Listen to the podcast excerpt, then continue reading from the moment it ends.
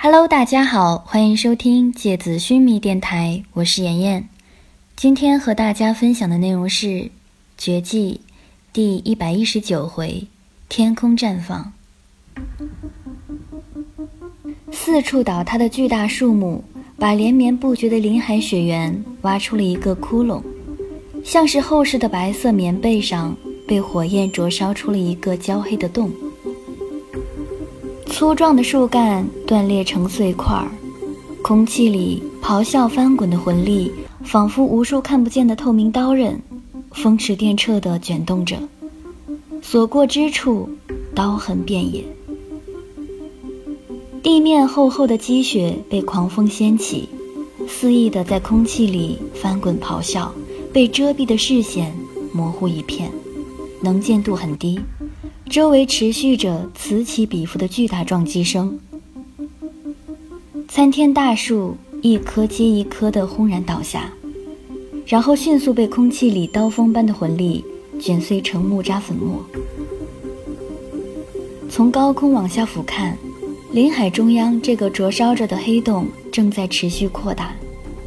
此刻，方圆一千米以内都只剩下光秃秃的树桩，巨大的旷野雪原。变成了泣血的战场。五都王爵伊莲娜大口大口地喘息着，她单腿跪在地上，佝偻的身体持续的颤抖，手上的骑士击打之剑深深地插进积雪之下的泥土里。他用尽最后的力气，勉强地维持着自己的平衡。他不想倒下去，因为他知道。此刻一旦倒下，就再也起不来了。而在他的身后是穿着密银铠甲的七度王爵费雷尔。他雄浑锋利的铠甲上是大片大片淋漓的血迹，铠甲下的雪白战袍也早已被鲜血浸透。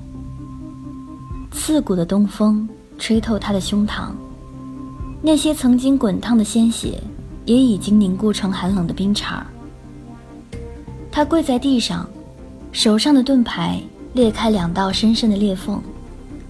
巨大的银枪倒在他的脚边，他口中不时地喷出滚烫的鲜血，洒在地上，迅速地凝结成鲜红的冰花。而在费雷尔的身旁，是面如纸色的幽冥。此刻，他正靠着一个被斩断的树桩，紧闭着双眼，试图恢复自己的体能。然而，周围能够利用的黄金魂物已经非常稀薄，很大范围内的黄金魂物都像是被一个黑洞吸收着，朝着远处席卷而去。他的四肢上爆绽出大量深深浅浅的伤口。看起来像是被锋利的刀刃密集循环切割后的惨状。他结实的胸膛上是三个拳头大小的血洞，此刻正鼓鼓地往外冒血。他伸出手，在旁边的地面上抓起一把干净的鲜血，在掌心里揉捏成紧实的一团，然后将血团塞进自己胸口上的血洞。血团很快就吸收着血液。变得通红，但与此同时，快速的失血也在冰冷的温度下缓和了很多。剧烈的寒冷收紧了血管的末端，血流变得缓慢了。他仿佛失去意识一样瘫倒在地上。他能感受到，胸膛的血洞里此刻正在缓慢地蠕动着，重生出鲜红色的崭新血肉。我还活着，你呢？他这样想到，不由得苦笑了一下，嘴角牵动起他标志性的邪气笑容。他抬起头，看着天空上卷动的白色丝绸般的云朵，目光有些闪烁，眼眶有些发红，看起来像是哀伤，但又狂怒的野兽。而远处的暴风雪里，一个巨大莲花的轮廓在天地交接处缓慢地摇曳着。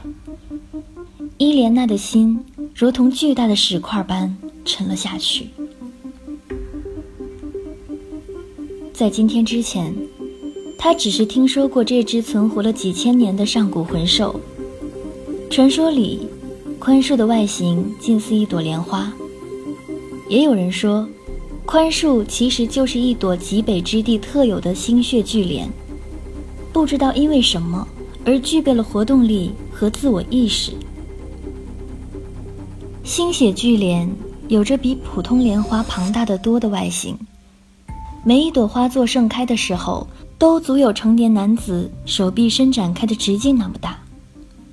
花朵中央的花蕊由一根一根红色的柱状花心组成，花心持续分泌着红色的液体，散发着类似人类血液的腥甜气味。和普通的莲花不同，心血巨莲并不是水生植物，相反。它生长在陡峭嶙峋的雪域巅峰，冰川缝隙。它有着双重的进食系统，和普通的植物一样，它能够依靠水分和阳光自我合成养分维持生长。同时，在它开花期内，它能够通过花心散发的血液气味吸引各类嗜血的昆虫或者动物，并成功将其捕食。它的花朵类似口腔，花茎像是消化道。第二套进食系统让它在开花繁殖期得以获取额外的丰沛养料。此刻，地平线上浑浊翻滚的风暴里，那朵巨大的莲花看起来却足足有一座小山那么高。它紧闭的花骨朵正在缓慢地打开。此刻，已经呈现出半绽放的状态。伊莲娜并没有意识到，她的眼眶里正在涌出滚烫的热泪。她也没有意识到，他的身体正在发出剧烈的颤抖。伊莲娜原本以为，凭自己能够大范围催眠魂兽的天赋。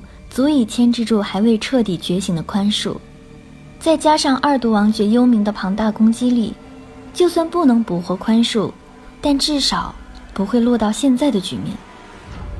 但是，实际的情况却是，他们三个人连靠近到足以看清楚宽恕的距离都做不到。每当他们逼近到宽恕的感知范围，就会遭到暴风雪里。突然爆射而出的几十条血红色巨蟒般的花蕊的剧烈攻击，他们没有任何还手之力。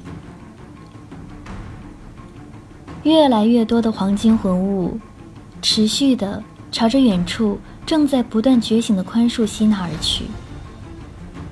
花瓣在天空，缓慢而高傲的绽放着。西之亚斯兰帝国。雾隐绿岛，夜色下的雾隐湖显得静谧而又美好。巨大而温润的湖面像一块不规则的温润玉石，镶嵌在茂密的植被中。月亮浩劫的光辉从天空上渗透洒下，将茂密的森林涂抹上发亮的银色。每一片树叶都被勾勒出清晰的银边儿。水银般的光影在树面上、湖面上、草地上缓慢地流动着，像是看不见的天神在这里悠然漫步，衣裙从地面轻轻拂过。大大小小星罗棋布的岛屿上，不时传来一两声幽静的鸟鸣，偶尔有一两条游鱼跃出水面，溅起波光粼粼的涟漪。这些声响把夜色衬托得更加静谧。银尘和东鹤、格兰仕三个人坐在湖边上，彼此都没有说话。就连平日顽劣惯了的格兰仕，此刻的表情也有一些凝重。此刻，整个雾隐绿岛上，就只剩下他们三个使徒。下午，七拉到访之后，吉尔加美什就跟随着七拉匆忙地离开了。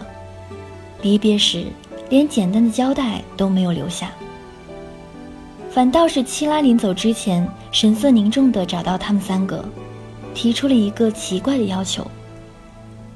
七拉要求他们暂时切断他们和吉尔加美什之间绝印的感应联系。为什么呀？格兰仕不是很明白。因为我和吉尔加美什马上要前往执行一个极度危险的任务，所以任何有可能会干扰到他、让他分心的魂力感应或者召唤，都会给他带来危险。我们肯定不会主动用灵犀召唤王爵的，东赫说。但是完全切断的话，这样吉尔加美什有什么危险，我们不是也无法感应了吗？正是这个原因，所以需要你们完全切断你们和他之间的灵犀。希拉的脸上带着一种悲伤的诀别。当他遭遇到危险的时候，你们通过灵犀是会感应到的，也因此，你们一定会产生剧烈的情绪波动，或者魂力激荡。这些都会对他造成困扰，即使这些困扰微小到可以忽略不计，我也不愿意让他冒这个风险。东赫最终还是和银尘、格兰仕一起，暂时切断了自己和吉尔加美什绝影之间的感应联系。他们都能从希拉的脸上清晰地感受到那种危机四伏、山雨欲来的紧张气息。以前也发生过吉尔加美什突然就被白银祭司召唤，而一段时间彻底消失的情况。银尘也早就已经习惯了吉尔加美什仿佛神龙见首不见尾的行踪，但是，他从来都没有看到过七拉脸上露出如此沉重的神色。他知道，这一次的任务肯定是非常危险的。有什么我们能帮忙的吗？银尘看着齐拉，小声的问道：“相信你们的王爵。”齐拉低声回答：“也相信我。”你说，王爵去哪儿了？格兰仕从脚边捡起一块扁扁的石头，往湖面扔过去，无聊地打着水漂。银尘和东赫都没有搭话，两个人的目光都显得有点沉重。空气里突然有一股透明的涟漪扩散开来，微弱的几乎不能察觉。你们有感觉到？格兰仕懒散的面容突然紧绷起来。